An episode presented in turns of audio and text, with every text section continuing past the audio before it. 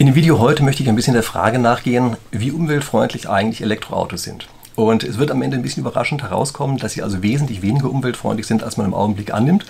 Und das liegt daran, dass man ihnen eigentlich 100% Kohlestrom zuordnen muss. Also, das mag für Sie vielleicht ein bisschen überraschend sein, dieses Argument. Ich kann mir vorstellen, dass mich jetzt auch sehr viele Tesla-Jünger dafür sehr stark hassen werden. Sie können auch gerne Gegenargumente unten in die Kommentare reinschreiben. Aber ich würde vorschlagen, wir gucken uns erstmal kurz die Argumente an und dann versuchen Sie mal Gegenargumente dazu finden. Ich glaube nämlich, dass das gar nicht so fürchterlich einfach ist. Also, gucken wir uns die ganze Geschichte mal an. Was ist so ein bisschen die, die Story dahinter? Also, die Geschichte ist erstmal, ähm, man muss natürlich bei Elektromobilität nachrechnen, erzeugen die jetzt eigentlich oder setzen die mehr oder weniger CO2 frei? Das ist ja heutzutage sozusagen die Hauptwährung, um die wir uns wirklich kümmern. Da setzen die mehr oder weniger CO2 frei, als es beispielsweise Verbrennungsmotoren tun. Und wenn man sich da mal ältere Studien ansieht, dann sieht man, die kommen eigentlich durchweg zu dem Schluss, die lohnen sich eigentlich im Laufe des gesamten Autolebens nicht. Und das liegt daran, dass man für die Produktion, also namentlich der Akkus, relativ viel CO2 aufwenden muss, also freisetzen muss. Und dass das sozusagen zu einem negativen Kontostand führt, der erstmal im Laufe dieses Autolebens eingeholt werden muss. Die Metapher, die dafür meistens verwendet wird, ist ein CO2-Rucksack. Ich finde das ziemlich bescheuert, ehrlich gesagt. Ich würde eher sagen, es ist ein Kontostand und jetzt startet also ein Elektroauto typischerweise mit einem negativen CO2-Kontostand in sein Leben hinein und muss das im Laufe dieses Lebens in irgendeiner Form wieder einholen. Und der verbraucht, also setzt ein bisschen weniger CO2 im, sozusagen im Leben, während des Lebens, während des Gebrauchs frei. Und er holt es auch tatsächlich ein, aber eben nach diesen älteren Studien dauert das in der Größenordnung von 200 bis 300.000 Kilometern, also wirklich einfach sehr viel. Ähm, so, dass man eigentlich sagen muss, das ist eigentlich unwahrscheinlich, dass sich das so richtig lohnt, wenn es sich überhaupt jemals lohnt. Also das ist ein bisschen das Ergebnis der älteren Studien. Und jetzt gibt es so seit ein paar Jahren andere Studien, die sagen, naja, das mag ja damals einigermaßen richtig gewesen sein. Also natürlich polemisieren beide Richtungen da immer stark gegeneinander, aber ich glaube, man kann das ungefähr so zusammenfassen, dass man sagt, die neuen Studien sagen, ja, okay, die haben damals mit sozusagen veralteten Zahlen gerechnet und haben auch nicht, haben sozusagen über äh, pessimistische Annahmen die ganze Zeit gemacht. Jetzt machen wir das doch mal andersrum. Jetzt rechnen wir doch mal mit neueren Zahlen der, der Stromerzeugungsmixes und machen ein bisschen optimistischere Annahmen, wie sich der Stromerzeugungsmix im Laufe der Zeit verändert. Und siehe da, auf einmal kommt man nur noch auf eine Größenordnung von so 30.000 Kilometern negativen CO2-Kontostand.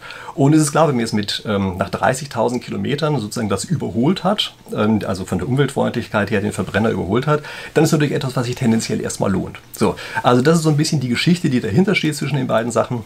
Und jetzt muss man sehen, dass das Argument, was dahinter steht, zwar von beiden Seiten falsch ist.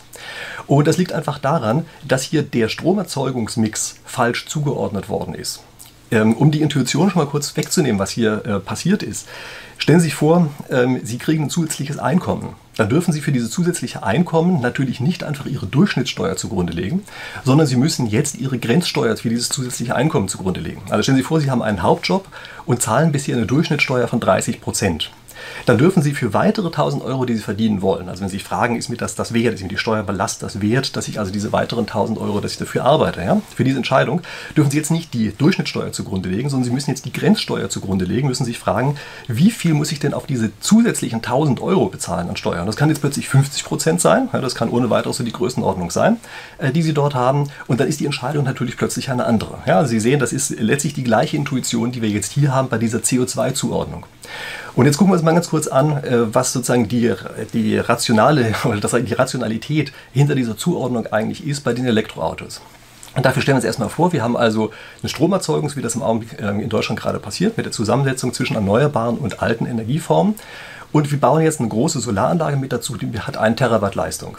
So, jetzt äh, bleibt der Stromverbrauch hier erstmal konstant. Das heißt also, wir können jetzt 1 Terawatt an einer anderen Stelle abschalten.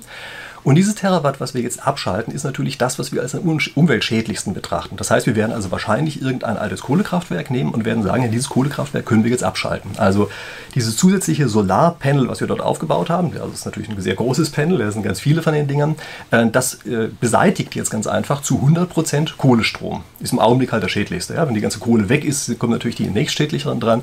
Aber im Augenblick beseitigt es also tatsächlich zu 100% Kohlestrom. Das ist erstmal die Situation, die dahinter steht. Jetzt stellen Sie sich vor, Kurz darauf baut wer anders eine Fabrik an einer ganz anderen Stelle und diese Fabrik braucht auch gerade ein Terawatt Leistung. Wenn wir uns jetzt fragen, wie viel CO2 rechnen wir eigentlich dieser Fabrik zu, dann müssen wir jetzt natürlich sehen, wie viel CO2 hätten wir denn gespart, wäre diese Fabrik nicht gebaut worden. Und dann stellen wir fest, aha, 100% Kohlestrom ist das, was wir an dieser einen Stelle jetzt tatsächlich normalerweise hätten beseitigen können. Wir können jetzt aber diese 100% Kohlestrom nicht beseitigen, weil hier das neue, der neue Verbraucher mit dazugekommen ist. Also müssen wir diesem neuen Verbraucher auch 100% Kohlestrom zuordnen.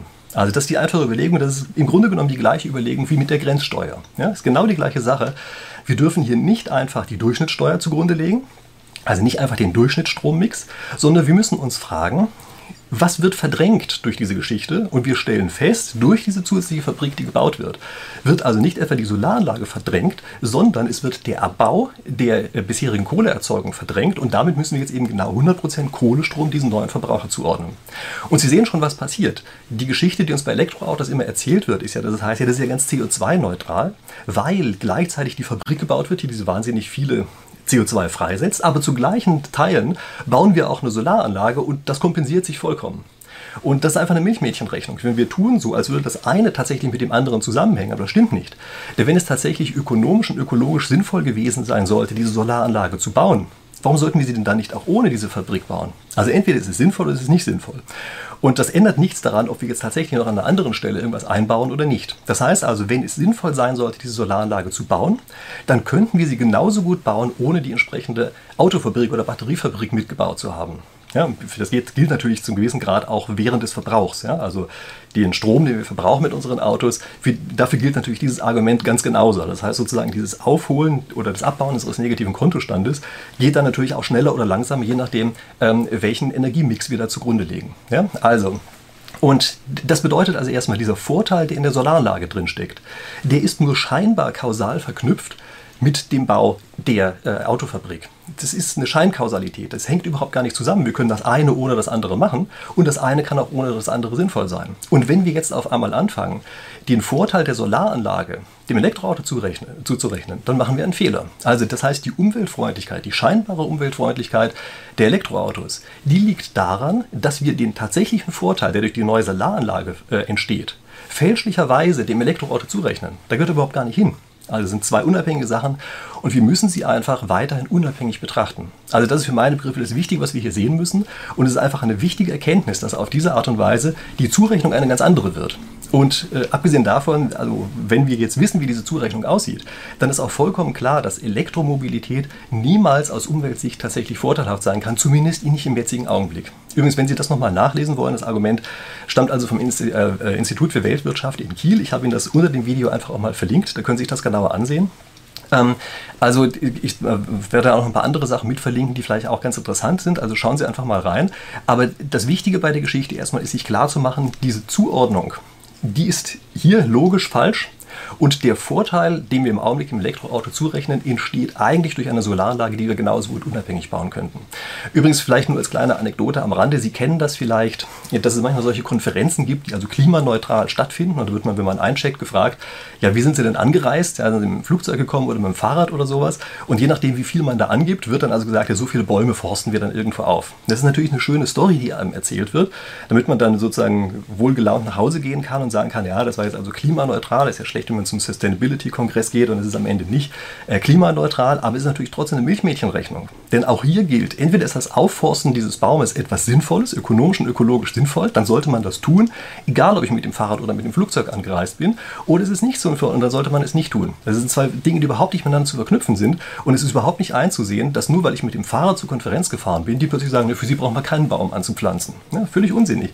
Denn anscheinend ist ja das Anpflanzen von Bäumen sinnvoll und dann sollte man es machen, unabhängig davon, wie ich angereist bin. Also das heißt, wir neigen dazu, an verschiedenen Stellen Kausalitäten aufzubauen, die so überhaupt gar nicht existieren. Und wie gesagt, genau das Gleiche äh, machen wir hier im Prinzip auch bei äh, dieser Elektromobilität, ja, dass wir den Vorteil, der in der Solaranlage drinsteckt, auf einmal zu 100% dem Elektroauto zurechnen, wobei wir das gar nicht dürften. Denn wenn es das Elektroauto nicht gäbe, gäbe es auch diesen Verbrauch nicht und dann hätten wir stattdessen eben 100% Kohlestrom beseitigt. Also müssen wir das, was kausal verursacht wird durch unser zusätzliches Elektroauto, auch zurechnen und das in dem Fall 100% Kohlestrom. Also das ist das einfache Argument, was dahinter steht. Ich möchte hier zur Sicherheit nochmal darauf hinweisen, das, was ich Ihnen hier sage, ist keine, sozusagen kein Plädoyer dafür, dass ich sage, wir dürfen, es wird nicht Richtung Elektromobilität gehen oder sowas. Ja? Also das ist überhaupt nicht das, was ich behaupte, ganz im Gegenteil Es wird in Richtung Elektromobilität gehen, aus den verschiedensten Gründen heraus. Also es gibt ja noch andere Gründe als diese Umweltgründe, zum Beispiel Wartungsfreundlichkeit von solchen Autos oder sowas. Also es ist gar keine Frage, dass das in diese Richtung gehen wird. Und es ist auch gar keine Frage, dass wir natürlich Zeit brauchen, um so einen Wandel zu machen. Also ich sage überhaupt nicht, dass wir jetzt nichts tun sollten oder sowas. Ich sage einfach nur, wir sollten so etwas eben nicht aus falschen Argumenten heraus tun. Und ein Argument im Augenblick anzuführen, dass es so umweltfreundlich wäre, das ist definitiv ein falsches Argument. Übrigens, wenn Sie sich für diesen Wandel interessieren, Übergang von einer Technologie in eine andere, ich habe dann ein anderes Video gemacht zum Thema disruptive Technologien. Ich verlinke Ihnen das hier auch mal als so eine Infokarte. Ähm, das interessiert Sie vielleicht auch. Das ist ähm, relativ interessant zu sehen, unter welchen Bedingungen eine Technologie durch eine andere abgelöst wird. Und ich denke, bei der Elektromobilität ist es relativ wahrscheinlich, dass tatsächlich diese Ablösung erfolgen wird und dass es natürlich Zeit dauert. Ja? Okay, also, das ist die Story. Für den Fall, dass Sie jetzt mein Argument gut finden, schreiben Sie es mir gerne in die Kommentare unten rein. Für den Fall, dass Sie dieses Argument schlecht finden, schreiben Sie es auch unten rein. Ähm, vielleicht bleiben Sie einigermaßen höflich, denn manchmal kommen da aus der Richtung Beschimpfungen. Das muss ja vielleicht nicht sein. Also sehen wir mal zu, dass wir hier einfach tatsächlich auf dieser Argumentebene bleiben. Ich bin gespannt, vielleicht gibt es ja irgendwelche Gegenargumente gegen dieses 100% Zurechenargument, aber ich glaube nicht, dass man tatsächlich noch eines finden kann. Ähm, das ist auch, also gibt es in verschiedenen Bereichen solche logischen Zuordnungen, die erstmal intuitiv schwer zu verstehen sind, aber wenn man einmal drauf geguckt hat, dann merkt man, man kommt an diesem Argument nicht vorbei, selbst wenn erstmal das Ganze irgendwie kontraintuitiv erscheint. Okay, so, das ähm, war das für diese Woche. Ich freue mich natürlich, wenn Sie mir nicht nur einen Kommentar, sondern vielleicht auch ein Like da lassen und vielleicht auch ein Abo, damit wir uns dann hier in der nächsten Woche wiedersehen. Wie gesagt, ich freue mich drauf und bis dahin.